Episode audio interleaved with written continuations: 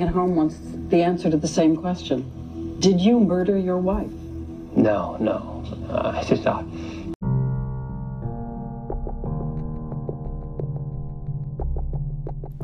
So, auf jeden Fall, wo waren wir stehen geblieben? Modesto, Kalifornien, Scott Peterson. Jetzt kommt natürlich hinzu, da ist ein riesen äh, Medienspektakel gewesen mit allen möglichen Fernsehsendern und dann jagen die natürlich äh, vielleicht, ich versuche ja auch an, den, an diese Fälle unvoreingenommen ranzugehen. Er sitzt in der Todeszelle, er ist 44 Jahre alt, ähm, er ist in San Quentin, er ist eingebuchtet und ähm, jetzt ist das natürlich immer die Frage, äh, war er es oder war er es nicht? Er hat ja geschwiegen. Ihr müsst euch das so vorstellen, er war ja ein unbescholtener junger Mann, ein bisschen angespeckt, also Babyface, harmlos. Nur, dadurch, dass das ein Medienspektakel war, äh, er sich ja auch sicher gefühlt hat, hat er ja auch angefangen, irgendwann, die Frau war weg, vielleicht wollte er die ja auch nicht mehr oder wie auch immer. Das, haben wir, das erfahren wir erst gleich, was jetzt kommt. Da hat er auch schon mal das Haus äh, versucht zu verkaufen. Er hat auch Vorkehrungen getroffen, dass er auch das Boot irgendwie, wollte das Boot, glaube ich, auch verkaufen. Und äh, er hat sich halt äh, der, den Kameras und auch den äh, Journalisten abweisend gegenüber verhalten. Und das wurde einem Investigator, also auch einem Polizisten, dem wurde das äh, irgendwie, dem ist das komisch aufgestoßen. Und der hat sich ähm, im Nachhinein ist das ja auch alles dann bestätigt worden, der hat sich gefragt, warum ist der so verhalten, warum will der nicht gefilmt werden, warum geht der nicht ins Fernsehen, warum spricht er nicht mit der Polizei. Auf jeden Fall war er äh, komplett, der war nicht zu sprechen und naja, auf jeden Fall die Eltern von Lacey die waren im Fernsehen, die haben Aufrufe gemacht und falls es einen Entführer gibt, das Kind hätte schon längst geboren sein müssen. Es war Januar, es war Februar. Und irgendwann müsst ihr euch das so vorstellen, in einem anderen Bundesstaat.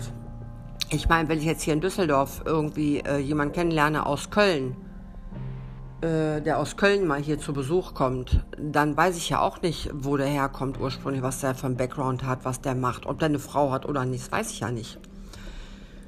Und dann hat durch Zufall äh, ein Bekannter von äh, Amber Frey, Amber Frey ist eine Schlüsselfigur, Amber Frey ist ähm, die Geliebte gewesen von Scott Peterson, mit der war er parallel schon seit ein paar Monaten zusammen der Freund oder Bekannte oder Mitbewohner hat das gesehen im Fernsehen.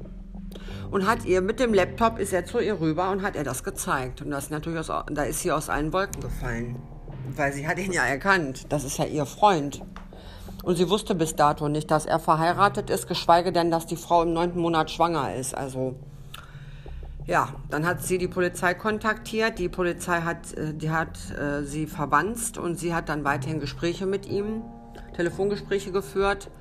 Der hat nur gelogen bis zum Schluss. Der hat sowas von gelogen, das könnt ihr euch überhaupt nicht vorstellen. Ich meine, Männer lügen ja alle, wenn die fremd gehen oder wenn die eine andere haben. Da wird ja nur gelogen, das wissen ja, können ja viele Frauen hier bestätigen. Da wird gelogen, bis sich die Balken biegen. Also Wahnsinn. Und auf der Mahnwache, wo er mit ihr telefoniert hat, da gibt es auch Zeitzeugen und auch Fotos, die hinterher online gestellt worden sind. Da hat er die Kerze in der Hand, in der Mahnwache seiner Frau, telefoniert mit Amber Frey. Ich habe das gehört in, einer, in einem YouTube-Ding da.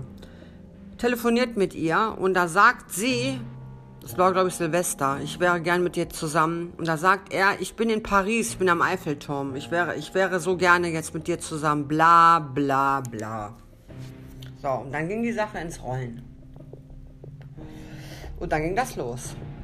Dann hatten die den auf dem Kika. Die wussten ja, der hat eine Freundin.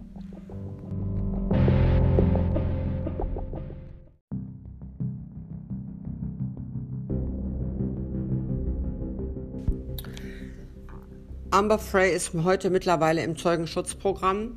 Die findet man nicht mehr. Die hat sich dann geoutet bei der Polizei, hat ein Interview gegeben. Das ist eine Blondine normale Frau, Amerikanerin, hat eine, ist alleinstehend gewesen, hatte eine sechsjährige Tochter. Und die hat natürlich mit der Polizei zusammengearbeitet und dann haben sie den natürlich sehr stark observiert und haben ihn verfolgt und haben ihn an einen Lügendetektortest angeschlossen. Er ist aber äh, nicht durchgefallen, sondern er hat einfach behauptet, er weiß das nicht.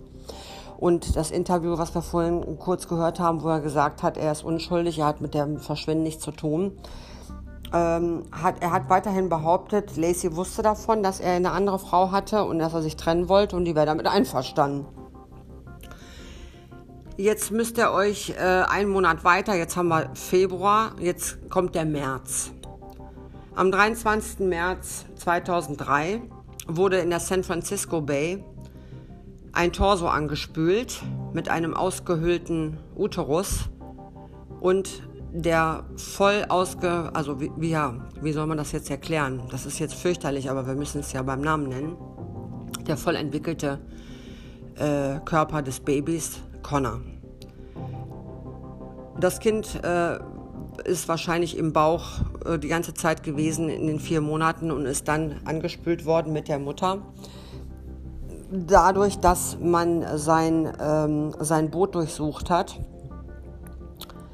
seinen Schuppen durchsucht hat, hat man dann erstmal geforscht, was er da überhaupt gemacht hat im, äh, im Dezember. Er hat also Anker gebaut aus Zementblöcken in Eimern vier Stück und hat sehr wahrscheinlich die Frau, nachdem er sie umgebracht hat im Haus, ähm, mit vier Ankern einen an den Kopf gebunden, an den Armen und an den Füßen hat er sie in der San Francisco Bay versenkt. Im Laufe der Monate durch die Strömung wurde, äh, wurden ihr wahrscheinlich die Extremitäten abgerissen und der Kopf. Das muss sehr grausam gewesen sein. Auf jeden Fall, äh, sie ist identifiziert worden als Lacey Peterson und das Kind auch. Ja, und dann haben die den sofort verhaftet, beziehungsweise, nein, nicht sofort verhaftet, nein, nein, er hat die Flucht angetreten, wohl, das Haus war ja mittlerweile verkauft. Ähm, man hat ihn dann, es war ein Haftbefehl draußen, man hat ihn äh, zum Glück noch geschnappt auf einer Autobahn, äh, hat man ihn gestoppt, er hatte seine Haare blond gefärbt, er hatte einen Bart, den hat er sich auch blond gefärbt, hatte mehrere äh, Klamotten dabei, Schuhe, äh, Werkzeug, äh, Campingausrüstung, äh, Bargeld 50.000 Dollar, sein Pass, mehrere Handys, das Boot war auch schon weg, er hatte alles verkloppt. Und er war auf dem Weg nach Mexiko. Und ähm, da haben sie ihn geschnappt. So, und er hat bis heute geschwiegen. Er meint, er, er ist unschuldig. Er sitzt in der Todeszelle, wartet auf seine Hinrichtung und hat bis heute kein Interview gegeben, hat nicht ausgepackt, sagt nicht den wahren Tathergang, wie das gewesen sein könnte.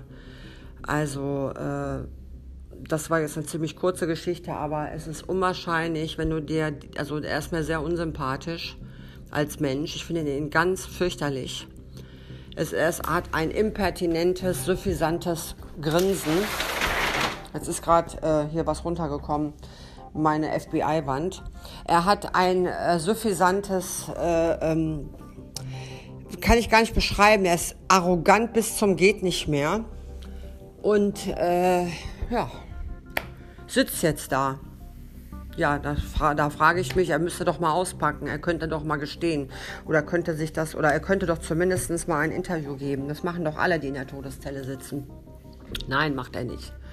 Er ist der Meinung, er war das nicht es wäre jemand anderes gewesen. Es gab mal ein Telefonat mit seiner Schwester, wo er behauptet hat, äh, andere Menschen hätten sie noch gesehen, nachdem er morgens äh, weggefahren ist und die Frau wäre wahrscheinlich im Park gekidnappt worden, umgebracht worden.